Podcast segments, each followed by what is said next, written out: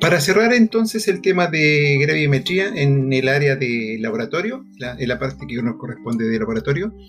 eh, vamos a tocar algunos temas que son relevantes. Eh, dentro de ellos, recuerden que gravimetría va siempre de la mano con la medición de altura del punto. Uno de los temas principales a abordar va a ser el tema de cómo se mide esa altura.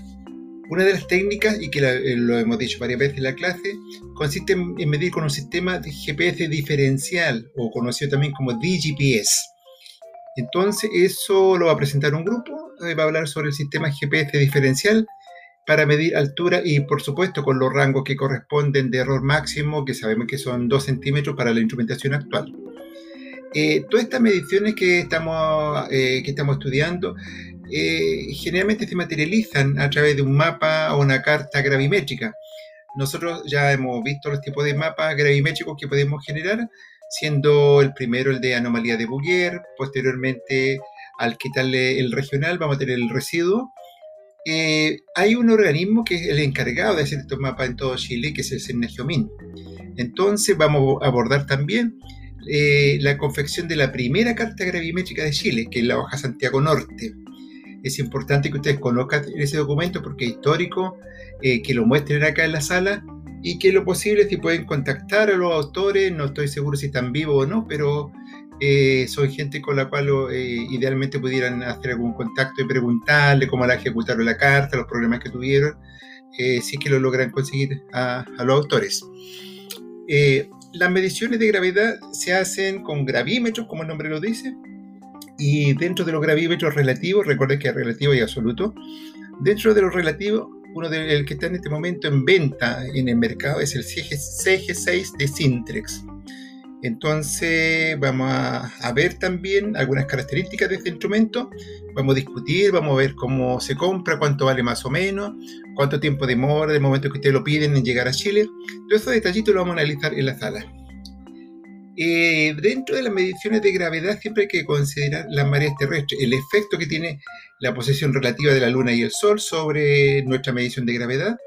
y, que hoy día los gravímetros la eliminan solamente con aplicarle un, seteo en el, panel de control. Eh, es importante sí conocer esa marea que sabemos que es cíclica, es sinusoidal y un grupo no va, va, a discutir sobre esto y vamos a poder nosotros interactuar con esos compañeros y poder eh, tener un concepto más claro de lo que es la marea terrestre. Asociado a la marea siempre va un tema instrumental que tiene que ver con el corrimiento o drift o deriva de las mediciones, eh, desde un tiempo t igual 0 hasta un tiempo t igual t.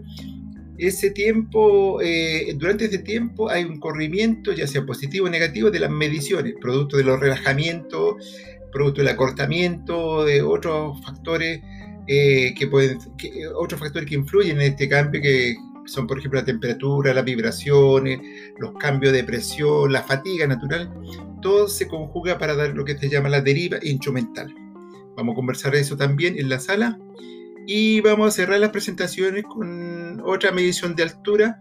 eh, que es aparte del GPS diferencial, que son los instrumentos topográficos para medir altura. Eh, vamos a ver algunas marcas, algunas empresas que son líderes en Chile, de modo que cuando ustedes quieran comprar un equipo ya sepan dónde encontrarlo y que por supuesto le entreguen el error máximo en altura que el que necesitamos, porque la altura se debe medir con una de estas dos técnicas, GPS diferencial o topografía clásica. No podemos usar el Garmin que llamamos a terreno, el de mano, no podemos usar un, altímetro, no, tiene que ser cualquiera de las dos técnicas porque nos, nos arrojan un error eh, que está dentro del rango que esperamos. Entonces, con eso, eh, esos temas que ya hemos enunciado, lo vamos a ver en el laboratorio y ahí vamos a ir cerrando ya el capítulo 1 o unidad 1 que se llama gravimetría.